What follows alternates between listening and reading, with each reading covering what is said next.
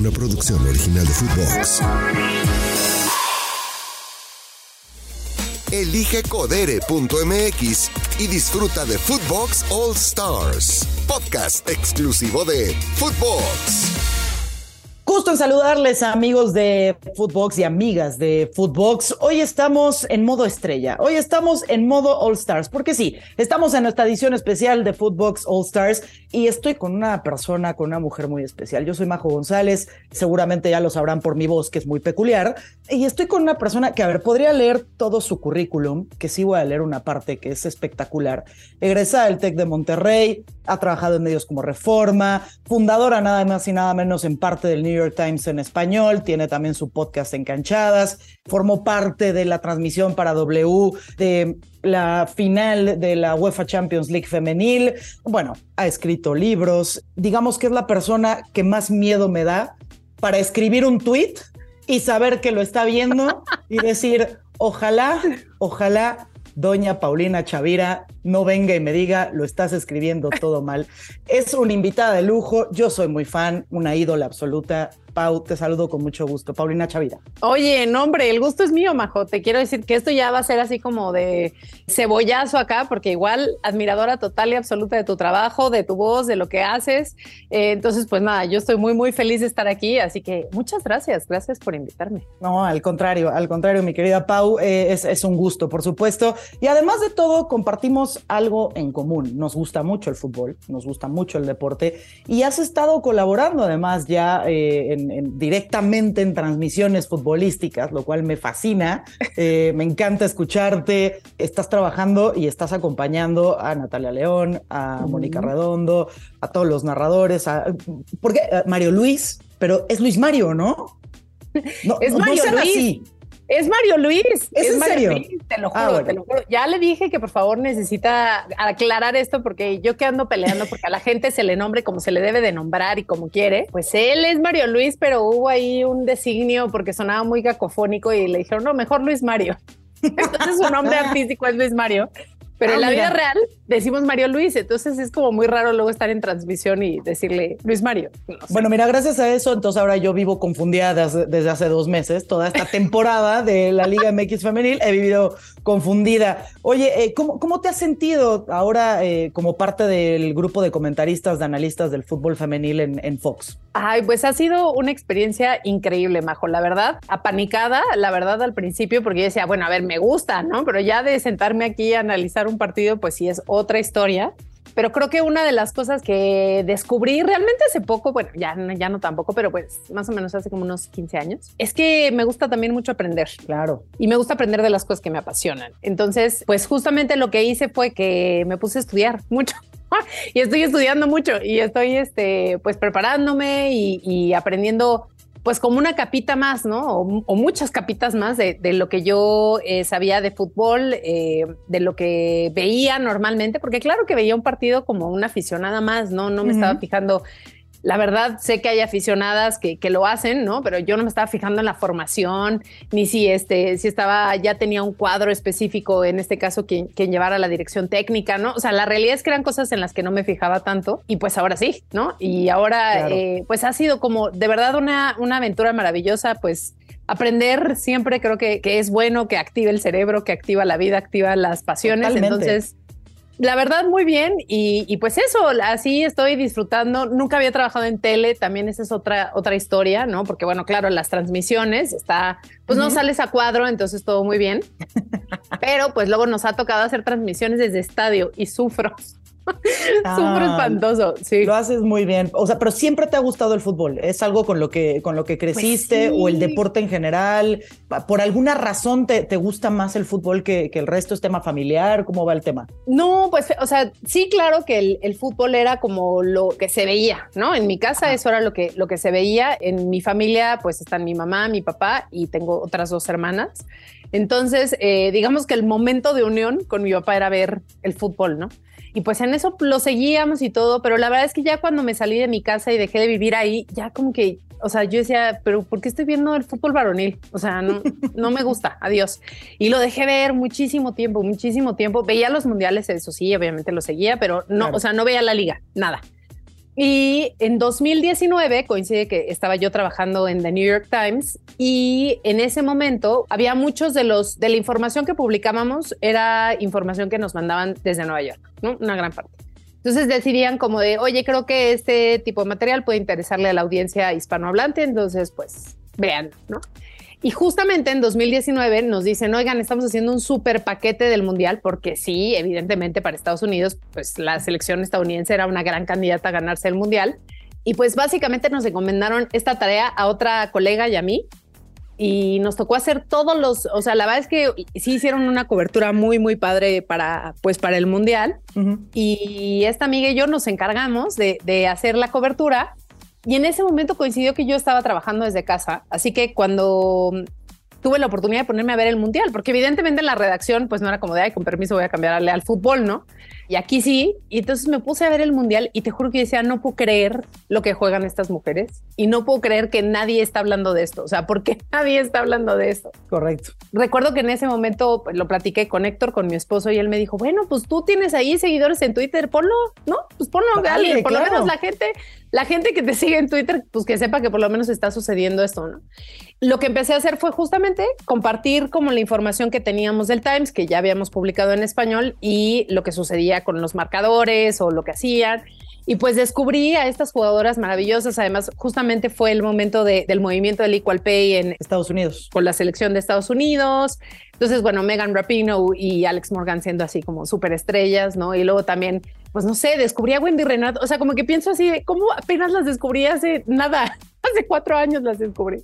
Claro. Y de ahí la verdad que me encantó, o sea, me, me, me volvió a regresar ese amor y esa pasión por el fútbol. Y así fue como empecé a ver fútbol femenil y empecé a seguir la liga aquí en México, porque antes la verdad que no, o sea, sí medio sabía que existía, ¿no? Recuerdo que todavía ilusamente fui, estaba por Guadalajara justo en, en noviembre de 2017, entonces dije, ay, en una de esas consigo boleto. Pues como, Ajá.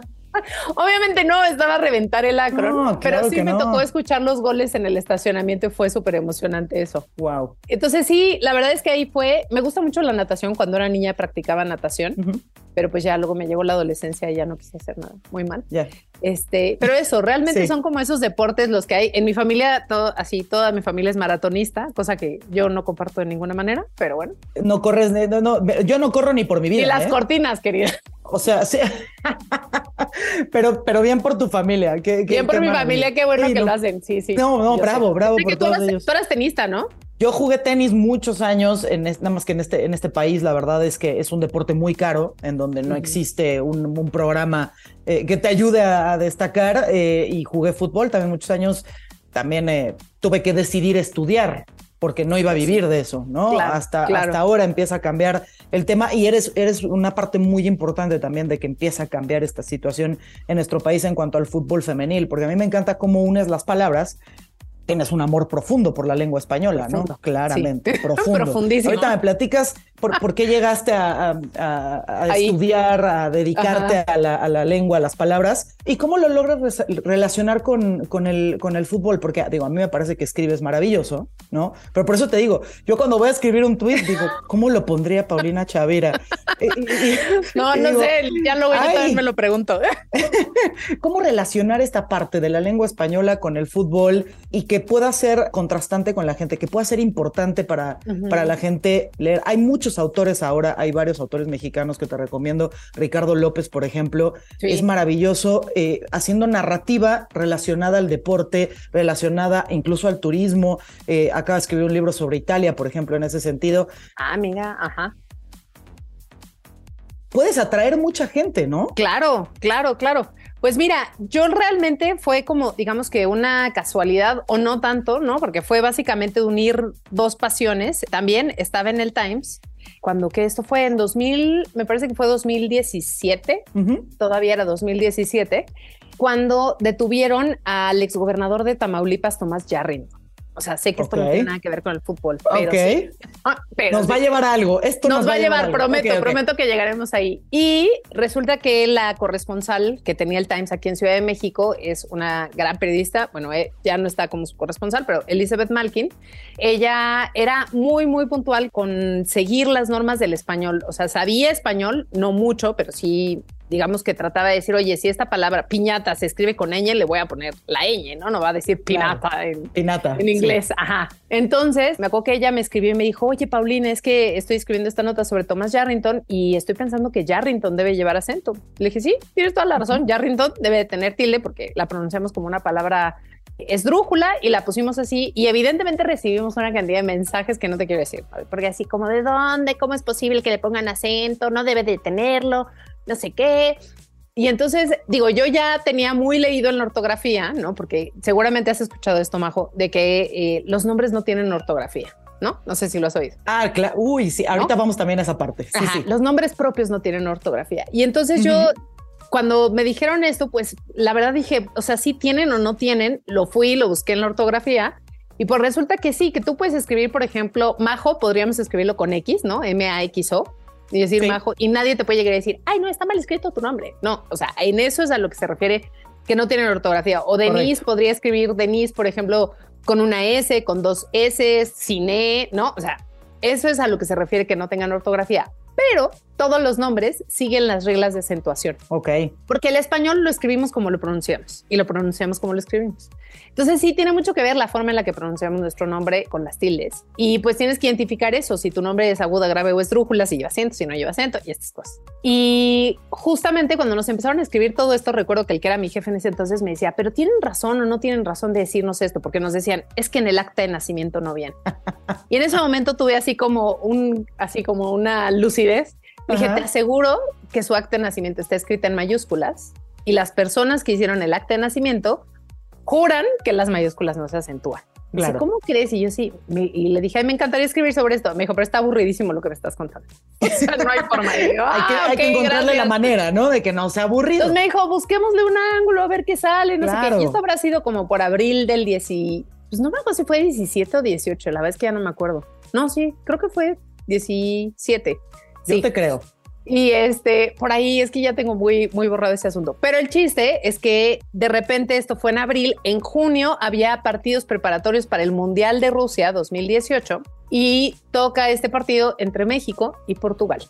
Es de mis historias favoritas, ¿eh? maravilloso, es que es maravilloso. Me encanta, me encanta, soy fan. Dale, dale. Yo también, la amo. Y entonces resulta que pues yo empiezo a ver el partido y veo acá a tu tío Cristiano Ronaldo, pero bueno, no era Cristiano, o sea, había otros jugadores, pero yo decía, oye, qué bonito, tienen tildes, tienen cedillas, tienen, o sea, ¿qué onda? Y entonces ya veo a tu tío Hernández. Gutiérrez. Layun. Ajá, Gutiérrez. Layun. ¿Por qué no tienen acento? ¿Qué onda? ¿Qué está pasando? Y entonces primero yo así agarré, obviamente en ese momento, mi teléfono y yo así de, mi selección, ¿por qué no tienen este acentos las camisetas? Y Adidas y a todo el mundo copié y yo decía, ¿por qué no tienen acentos? No lo puedo creer. Y resulta que justo yo estaba escribiendo, me acuerdo que era un domingo, o sea que ni siquiera tenía yo que ir a la redacción o nada, y de repente recibo el mensaje de mi jefe que me dice, ese es tu ángulo. Vámonos por el fútbol. Ese es porque por ahí es donde va a conectar la gente. Entonces, pues vamos a hacer el artículo por ahí. Y entonces fue justamente lo que empecé a hacer, escribir un artículo sobre cómo las camisetas de la selección mexicana no tenían tildes. Y pues esto, investigar por qué no las tenían, ¿no? Porque hablé por, en ese momento con mi querido Israel Márquez, que es el encargado de prensa de selección mexicana, y yo le decía, oye, pero ¿por qué no tienen acento? No, pues porque así los registramos con los pasaportes ante FIFA. Y yo, o sea, sí, pero los pasaportes de México son parte de un convenio internacional de no sé qué, pero pues eso no importa, no sé qué. Bueno, total que empecé a hablar con él y muy lindo Israel me dijo, bueno, Paulina, si tú dices que las mayúsculas llevan acento, yo te creo. Y este, yo, ay, qué divino. Yo dije, ya este ya se quiere zafar de mí, adiós. Y me dijo, te prometo te prometo que cuando sea el Mundial de Rusia, las camisetas van a tener acentos. Y la verdad, yo dije, o sea, esto me lo está diciendo para que ya no me estés molestando, Paulina, ya, gracias. ¿Y cuál fue mi sorpresa? Que en mayo de 2018 salen así en los en las primeras camisetas que empezaron a utilizar de la selección salen con acentos majo, no bueno. Sí, sí. Yo lloraba, lloraba, lloraba, lloraba porque lo tienes fijado, ¿no? Ah, claro, y ahí lo voy a tener fijado porque además yo, sigo viendo a cualquier jugadora o a jugador que de la selección que tienen sus, sus camisetas con acentos y bueno, me dan ganas de llorar de la emoción porque creo que es así como justo en donde se unieron mis dos pasiones, ¿no? El fútbol y la ortografía. Y creo que además eso ayuda también a que muchísima gente se dé cuenta pues de que a lo mejor está escribiendo mal su nombre. O sea, al final el apellido Hernández es el más común que tenemos en México. Y este, pues por lo menos, no sé, ya no juega el chicharito, eso es lo triste. Ya, sí. Pero, este, pues si alguien más llega a ver un Hernández con acento y dice, ah, mira, igual habrá, te firmo, acento, te firmo claro. que habrá. Sí, Gutiérrez, sí. ah, mira, ¿no? No sé si haya tantos layunes, ¿no? Pero bueno, pues en No, este caso. No, Pero, por ejemplo, no con Laines siempre ha habido como el, el- el tema de si se acentúa, Eso. si no lo acentúan. Entonces Ajá. la familia dice no, pero creo que tiene el mismo tema de que era con mayúsculas la, el acta de nacimiento. Claro, pero Exacto. la forma en la que lo pronunciamos y en la que la pronuncia él, porque yo es lo que digo, a ver, yo no le voy a venir a implementar así como de, ah, no, tú lo debes de pronunciar así, claro que no, pues él, o sea, yo siempre Claro. me fijo cómo lo pronuncian. Y en este caso, Claro. pues él lo pronuncia Laines, por lo tanto debería de llevar acento en la A. Si no la tiene, Para mí lo que deberíamos de decir es la Inés. Sí.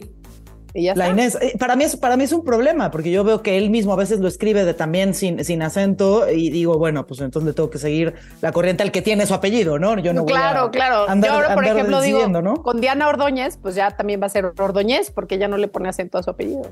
Ah, pero eso, eso tiene que ver probablemente con que la- eh, es nacida en Estados Unidos, ¿no? Pero no importa. Da igual. Está jugando para la selección mexicana. Mm, mira nomás. Es, de además- verdad que es una de mis historias favoritas. Me encanta. la mía también, yo la, yo la verdad la amo. Y fue una de las cosas que dije, ay, mira qué padre, o sea, estas dos, este, unir estas dos cosas. Pero luego también vino, cuando empecé con el fútbol femenil, eh, pues el seguir peleando así como de, oigan, es la árbitra, por favor, la Sí. árbitra, ¿no? Sí. Este, la portera, la jueza de línea, la, bueno, ya nadie dice la jueza de línea, pero bueno, la jueza, ¿no? Luego dicen la jueza cuando Sí, hablan, se refieren al árbitro. Lideresa de goleo. La lideresa de goleo, por ejemplo. Eso lo Este, aprendí contigo. Este, Que lo sepas. Gracias. Sí. No, entonces como que también ahí hay muchas batallas que, que, que dar, ¿no? Específicamente porque, claro, teníamos, estábamos acostumbrados a que el fútbol lo jugaban solamente hombres. Entonces Sí. todo estaba en masculino y para la gente incluso es, raro decir, ¿cómo, ¿cómo va a ser la árbitra? Es la árbitro. No, pues no, claro Sí. que no, claro que hay que decir la árbitra. ¿Y por qué? Pues porque es un tipo de sustantivo tal, que tiene esta terminación. O sea, como que al final eh, esa parte en la que he podido unir como estas dos, estos dos amores que tengo, que son la lengua y el Ujú. fútbol, pues ha sido también muy enriquecedor y, y pues padre. la. Y, y no solo para ti, para todos nosotros, porque la verdad es, es, es, es poder escucharte, poderlo ver y, y corregirnos, ¿no? Al final de cuentas, yo acabo de tener, tuve un partido en donde tenía una árbitra y Ajá. me llegaron varios de, estás diciéndolo mal, estás, eh, yo, no, lo estoy No, yo no diciendo estoy- bien. Yo sé que Claro. lo estoy diciendo bien. y tienes O sea, que pelearle, ¿no? Luego hay veces en las que hay que pelearle y decir, oye, no, mira, ¿no? Entonces yo, la verdad, siempre estoy como abierta de, ah, necesitas que te dé argumentos, pues aquí están, ¿no? O sea, no es como claro. tampoco, ajá.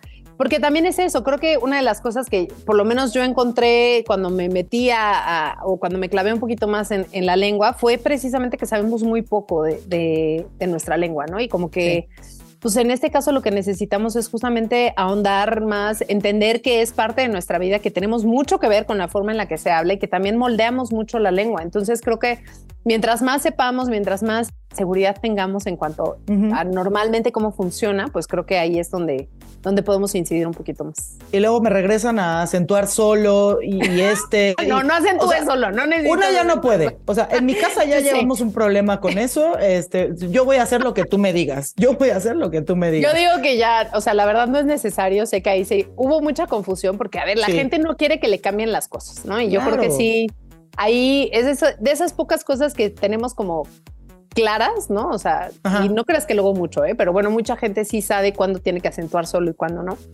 pero no los pronombres.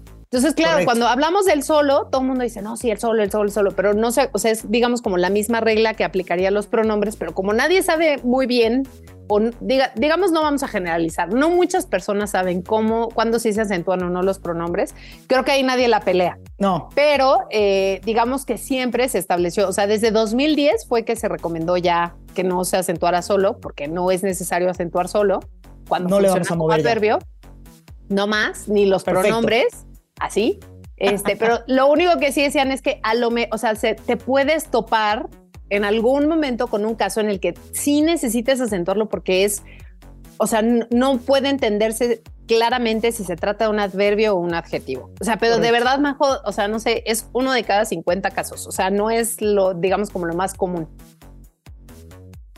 me quedo tranquila entonces. Y en ese caso, o sea, si te llega a pasar eso, pues sí, ponle el acento a solo. Y eso fue como lo que reivindicaron ahora. Ya mucha gente dijo, ya ven, sí, vamos a acentuar solo. La realidad es que no se necesita. No lo acentúen. Vamos a, meternos un poquito en el, en el fútbol, Pau. ¿Algún? Venga. A ver, te lo voy a preguntar de los dos lados. ¿Jugador favorito actual? Ah, qué caray. Este. O, histórico también. Histórico también. A ver, mira, de, de femenil, Hijo, es que de femenil tengo muchas. Tengo así como corazón de condominio con femenil. Es una cosa. No importa. Adelante. Me encanta cómo juega Stephanie Mayor. Soy fan de Stephanie Mayor. Me encanta, me encanta, perfecto. Sí, la generala. La generala. Ah, la generala, claro. Es generala, sí, generala. Sí, señora. Comandanta Caro Jaramillo. Maravilloso Caro Jaramillo. Ahí estamos. ¿Qué te digo? Tengo corazón de condominio. Licha Cervantes me emociona. O sea, la veo jugar y me emociono muchísimo. Mete goles y me emociono. Eh, en cuanto a, digamos, ya a nivel como global, pues evidentemente Alexia Putellas, pero también Beth Mead, me encanta cómo juega. Con Marta llegué tarde, pero es que Marta es histórica. No, Marta, Marta, es, la tenemos que tener siempre, exactamente. Y de varonil, nunca. no llego tarde, ¿Sí? es un poquito, pero bueno, de varonil, yo sí soy Club Messi, la verdad es que sí soy de ese equipo. Tienes muy buenos gustos en cuanto, ¿Sí? ¿Te parece? En cuanto, claro, en cuanto a las futbolistas y los futbolistas tienes muy, muy buenos gustos. Pues ¿Y te parece, eh, hablando, hablando de la selección mexicana, eh, a mí hay algo que me encanta y lo comentaba con Marion y con, con Natalia León hace unos días. Cada vez que sale una convocatoria de Pedro López, hay un, hay un revuelo en redes sociales, me falta tal, sobra tal, necesitamos a tal.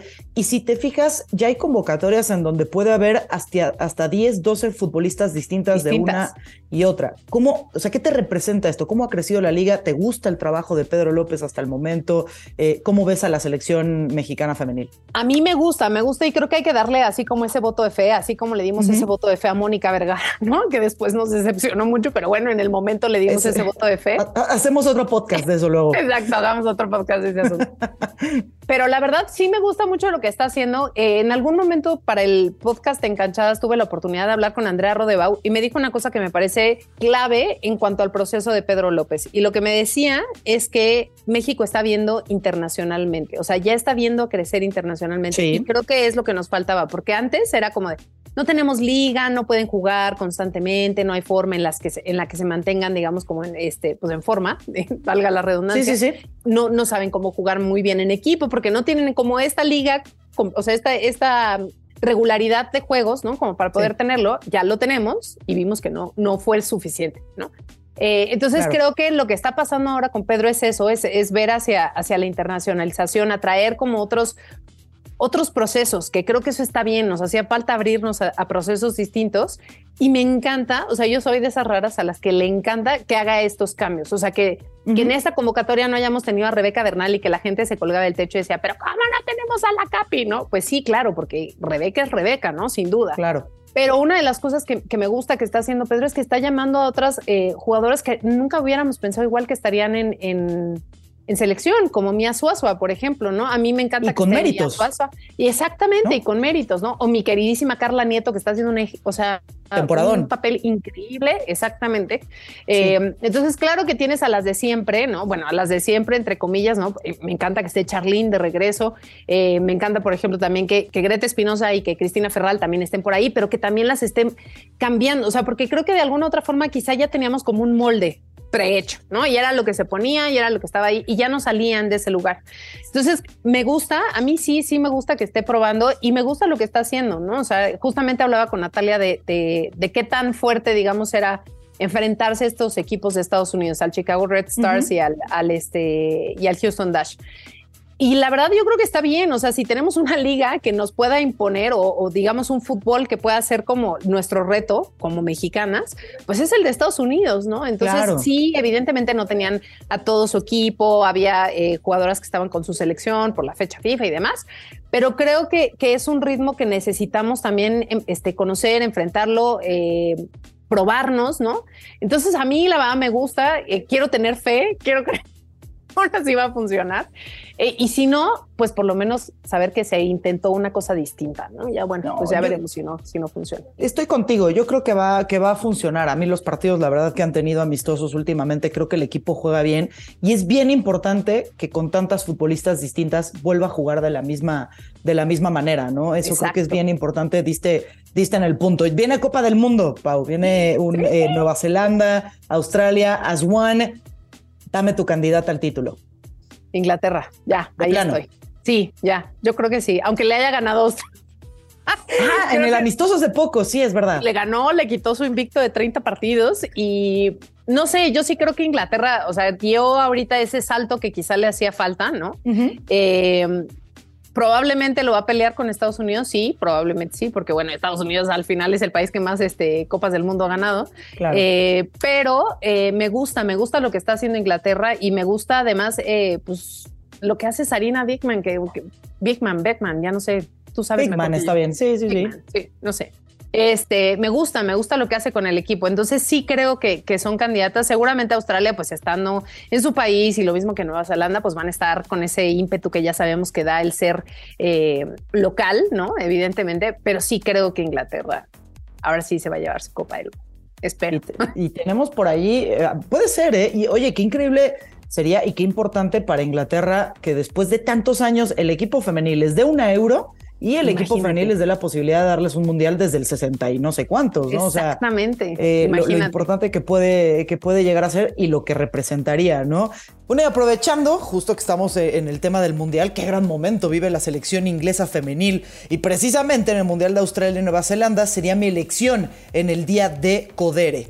La selección de Inglaterra tendrá históricos partidos con sus rivales de grupo Haití, Dinamarca y también está China, esto no apto para cardíacos y además definirá quiénes pasan a las rondas eliminatorias para levantar el título mundial. El día de sí me lo jugaba con codere.mx. Eh, y acá, Pau, estamos, tenemos la, Women's eh, Champions League, tenemos nuestra Liga MX eh, y todo el mundo, me, a mí me pregunta, no sé si a ti, ¿por qué no tenemos más futbolistas mexicanas jugando en Europa? Tú hace un momento mencionabas a los Estados Unidos. Ese tal vez debería ser a donde deberíamos aspirar, mandar a nuestras futbolistas y, no pensar tanto en Europa, pero tú tuviste ya la oportunidad de relatar una final de, Champions, de Champions femenil. Hay una diferencia todavía importante entre nuestra liga y entre las ligas europeas y la estadounidense, pero más o menos en dónde posicionas nuestra liga, crecimiento, desarrollo, ¿cómo la ves?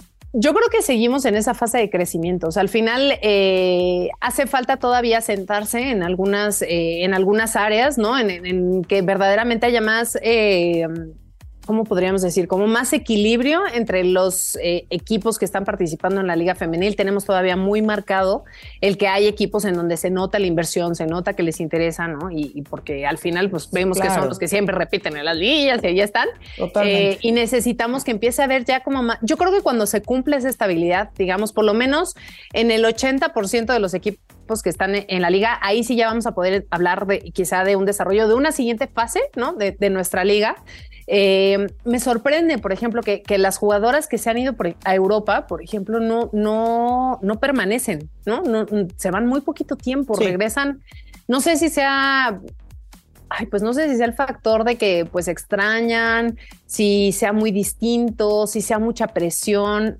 No Fíjate sé que tampoco, tampoco hay tanta estabilidad en Europa como, se, como uno pensaría. ¿eh? Los equipos sí, femeniles. Pocas ligas, ¿no? Exactamente, es, es, complicado. Muchas, hay muchos cambios en Inglaterra, muchos cambios en España, o sea, eh, y digamos que son las ligas eh, dominantes en, en, Europa. Y, a ver, pero igual, Dime, dime, Pau. Pero pensamos, por ejemplo, Francia, Inglaterra, o sea, también tienen como esta, esta, este campo como muy disparejo, ¿no? Pues al final siempre tenemos a las mismas campeonas, al Olympique, este, al PSG, o tenemos este, siempre al, al Wolfsburgo. Correcto. O este, ¿no? O sea, como que siempre se quedan en los mismos y quizás sí tendría que ser así. No sé si en Estados Unidos podrían encontrar como más camino, pero eh, no sé qué tanto el idioma sea una barrera. Sí, correcto. Sí, de acuerdo. Entonces creo que, creo, o sea, como que hay muchos otros factores que, que, habría que considerar y quizá lo ideal sería que nuestra, o sea, digo, ya de por sí nuestras futbolistas mexicanas tienen un nivel escolar altísimo, ¿no? O sea, en comparación, por ejemplo, con, con, el, eh, con la liga varonil, pues evidentemente en la femenil tenemos muchísimas más jugadoras que ya tienen una licenciatura, incluso que tienen maestrías, ¿no? O sea, sí, sí hay como un, un nivel escolar más alto. Pero quizá esta parte también de la preparación, uno, en cuanto a, a otras lenguas, ¿no? Porque bueno, aquí hablo del inglés, que es el que tenemos al lado, pero pues imagínate si te quisieras ir a Alemania, si te quisieras ir a Suecia, exactamente, pues ¿qué, hacemos, no? Claro. Sí, no sé, pienso nada más en Stephanie Mayor y en Bianca que se fueron a, Islandia, pero pues porque el inglés en Islandia también es, este, es lengua común, entonces no hay como gran problema, ¿no? Eh, y pues ellas dos nos lo hablan bien. Eh, entonces creo que creo que habría como que ahí eh, pues seguir apostando como por muchos otros factores, ¿no? Me encantaría tener a más jugadoras en otras ligas. Creo que eso sería ideal, ideal, ¿no? Para no tener nomás a nuestra querida Kenty, que es la única que creo que me ha parecido que este que, que se ha quedado estable en Europa, ¿no? Sí, y desde hace muchos muchos años el caso de, de, de Kenty Robles. Ya pasamos por la PAU de, de, la lengua, del amor por el fútbol. Estamos hablando de la Liga MX femenil, pero vamos a hablar de la PAU escritora. Ándale. Y, conductora. A ver, eh, yo muchas veces he platicado con, con, amigas que tengo que dan las noticias y digo, de verdad no sé cómo tienes el estómago para hacerlo, ¿no? Porque, híjole, ¿qué ha sido lo más difícil para ti de escribir? Eh, ay, pues justamente esas historias que no quieres escribir, justo esas, ¿no? O sea, las de eh, feminicidios, las de personas desaparecidas, las de impunidad, ¿no? O sea, creo que esas son, son las, las horrorosas, ¿no? Y, y, y, bueno, no sé, como tú dices, hay gente que tiene el estómago, o sea, yo me he dado cuenta de que yo no tengo ese estómago, o sea, no, no no fue algo que pudiera hacer. Sí, la vez que no, o sea, mientras estuve, eh, por ejemplo, en el Café de la Mañana, en el podcast que tienen Spotify y Reforma, eh, hubo, o sea, sí tuve una crisis de, salud mental de decir, ya no quiero contar estas historias, no quiero saber más de qué es lo que está pasando eh, porque no puedo. O sea, no sé, mis respetos para las personas que lo pueden hacer, para las que no les afecta, para las que eh, pues su quizás su, su, vocación periodística es muchísimo mayor, ¿no? O, este, o no sé cómo decírtelo, pero a mí pues me costaba mucho trabajo, no, no era algo que, pues que disfrutara, pero también sabía que lo tenía que hacer, ¿no? O sea, no era como, no, no podía decir, ah, no, como no quiero hablar de esto, no vamos a hacerlo, ¿no? Pues al contrario, había que hacerlo, pero sí hubo un momento en el que ya me cobró una, pues digamos que una... una Te pasó factura, sí. Sí, sí, sí, totalmente. Entonces, sí fue, o sea, fue muy difícil. Incluso, por ejemplo, en el Times, yo escribí realmente, o sea, lo que escribía en el Times era todo lo que tenía que ver con lengua, ¿no? Y eso me encantaba porque eso es muy bonito. A mí me hace muy feliz y me apasiona. Eh, pero justamente, o sea, aunque no tuviera que escribir, pues sí me tocaba revisar todas las notas que se publicaban en el Times en ese entonces. Entonces, a lo mejor ya no nada más, ya no era escribir, pero sí era eh, ser esa primera lectora para que cualquier otra persona que, leyera ese artículo, pues tuviera una idea clara y, que estuviera bien escrito el, artículo. Y entonces también ahí, o sea, fue difícil, pero creo que ya así donde superó todos los límites fue, fue con el café. Entonces sí, no sé, todas, todas fueron, sí fueron, fueron horribles. Mejor te puedes ir hacia, de nuevo, el, deporte y, por ejemplo, si, si pudieras escribir un libro sobre un atleta, ¿de quién sería? Ándale, esa es una muy buena pregunta. Fíjate que, ¿de quién sería? O sea, yo te puedo, si, si quieres, te doy ahí un. A mí me encantaría que escribas sobre Federer, ¿no? Porque yo soy muy fan, pero. Porque tú eres muy tenista. Yo fíjate que el tenis mm, no conecto con el mm. tenis. No sé, no. Mi marido también es muy de tenis y yo. Ay, marido le sabe, le sabe, le El marido le sabe también, ya, este, ya sabes, lloró acá con. Este, yo sí decía, ay, qué mala onda que se va. Mira, lloro mucho, eh, lloro muchísimo, pero, pero no, no es como que. Pero ahí no. Sí, sí no, no, no, ahí no. ¿Sobre quién escribiría un libro? Eh, um, Híjole, pues creo que para mí la opción fácil, una, sería una futbolista, yo creo. Ok. ¿Quién? Me gustaría escribir de futbolistas mexicanas. O sea, creo que nos hace falta mucho tener ese tipo de, bibliografía en México, ¿no? Yo veo, por ejemplo, en Estados Unidos que cada ratito todas están escribiendo este, sus biografías y lo que vivieron, sí, ¿no? y aquí en México en realidad no tenemos, no tenemos eso y no sé si sea, pues, evidentemente porque están chambeándole muchísimo, ¿no? Y, no hay forma como de, que escriban o porque también ni siquiera ven probable que, que la gente le interese, ¿no? Pero pues a mí me gustaría Sí, leer, por ejemplo, un libro, bueno, no sé, Charlene Corral, también soy muy fan de Charlene, entonces no sé, como ya sé que es la historia común, ¿no? Pero a mí me sorprende que haya gente que no sepa quién es Charlene Corral. Claro. Entonces, no sé. Y, todo, y a lo mejor los sacrificios que tuvo que hacer, que todo el mundo dice, ay, pues, o sea, ya tiene muchos años jugando fútbol, ok, pero no sabes que a los 15 años se fue, ¿no? exactamente, y que dejó, no sé, a, su, a sus papás a su mamá y a su papá muy chiquita. O por ejemplo, incluso hace poquito acabo de hablar con Ailina Vilés. Ailina Vilés se fue a su casa a los 12 años, 12 años, ¿no? Eh, entonces, dijo, no sé, como que hay tantas historias que, bueno, no las estoy escribiendo, pero sí las estoy contando. entonces, bueno, ya, por ahí voy. o sea, es muy válido. Es muy, Lo hagas en radio, en televisión, a través de la escritura, se te agradece, por supuesto. Donde sea, donde sea, pues sí. Infinita, sí, infinitamente. ¿Tienes, ¿Tienes algún sueño pendiente, algo, algo que cumplir conociendo un poquito más a Pau Chavira? Mm, pues sí, muchos. O sea, quiero escribir. Tengo ahí en, eh, digamos que está ya en la editorial esperando así a ser publicado un libro que voy a escribir sobre, bueno, que ya escribí, más bien, todavía tiene que, afinarse algunos detalles. Venga. Eh, sobre lenguaje incluyente, que creo que es un tema, un gran, gran tema. ¿Por qué es importante, Pau? O sea, yo creo, estamos ya muy cerquita del tiempo para cumplirlo. Sí, ya del final. Pero a mí me encanta, porque, porque, porque es importante en este mundo la gente que dice que se está deformando eh, la, lengua cuando hablamos de personales neutros, eh, del lenguaje no sexista. ¿Por qué es importante? Resumido muy rápido. Porque las palabras forman nuestro mundo y nuestra realidad y la forma en la que nos expresamos, pensamos, sentimos, concebimos todo lo que está a nuestro alrededor. Entonces creo que, que si no tenemos las palabras adecuadas, pues hay que crearlas y hay que, hay que tratar de, encontrar esos consensos con otras personas. Y, bueno, yo siempre les digo que porque es importante por respeto, nada más, o sea, sobre todo en lo que se refiere al lenguaje incluyente, ¿no? A todo lo que tiene que ver con el uso de, ya lo decías tú, de, pronombres o de sustantivos eh, no binarios en este caso, ¿no? Porque creo que hay que respetar a la gente que quiere que se le nombre de la manera que quiere, ¿no? Eh, entonces, en ese caso, eh, me parece importante hablar del tema y entender que la lengua ha cambiado siempre, ¿no? No es ninguna deformación, sino es que está, está cambiando y está evolucionando como ha sido siempre, porque estoy segura de que nadie aquí habla como hablaba, en este caso, no sé, este Antonio de Nebrija cuando hizo la primera gramática, ni como hablaba Miguel de Cervantes cuando escribió El Quijote, ¿no? O sea, nadie habla así. Incluso no hablamos igual que como hablábamos hace 20 años, cuando no teníamos Twitter, ni Instagram, ni Facebook, ni el Internet. Era una cosa rarísima que podía pasar por un modem, que ya muchísima gente no sabe ni qué era un modem y cómo sonaba. Creo que todo el tiempo estamos buscando palabras para definir nuestra realidad, para, para hablar de lo que estamos viviendo y de lo que pensamos y sentimos. Y es justamente lo que está pasando con el lenguaje incluyente. Y, y creo que ahí hay una oportunidad, sobre todo, pues de hablar más del tema porque hay instituciones, en este caso las academias, que pues simplemente creen que porque digan que no existe, pues no existe, ¿no? Cuando en realidad pues está pasando. Y si no, pues dejen de usar cruz azulear porque la academia no les permite usar cruz azulear, entonces ya está. Exacto, si nos vamos a poner en ese plan. Pues sí, si me voy a poner así, pues entonces ya no diga, hay muchas palabras que no van a poder decir porque no las, no las acepta la academia. Oye, Pau, es, un gusto platicar contigo, eh, conocerte un poquito más tu gusto por el fútbol, eh, escucharte en los partidos de la Liga MX femenil, impulsarlo como lo estás haciendo. Eh, de verdad que es un, es un placer también conocerte un poquito más. Así que muchísimas gracias por estar con nosotros en, en Footbox All Stars. Pero eh, te, voy a, hacer tres preguntas. Sí. Rapiditas. Así casi, casi que de, de, de, sí, ¿no? De una palabra. Ok, venga.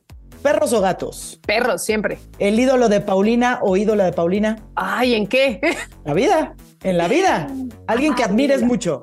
Mari Moliner, María Moliner. Ok. ¿Te gusta más? Era una lexicógrafa. ¿Radio, televisión o escribir? ¡Ah! Uf, radio.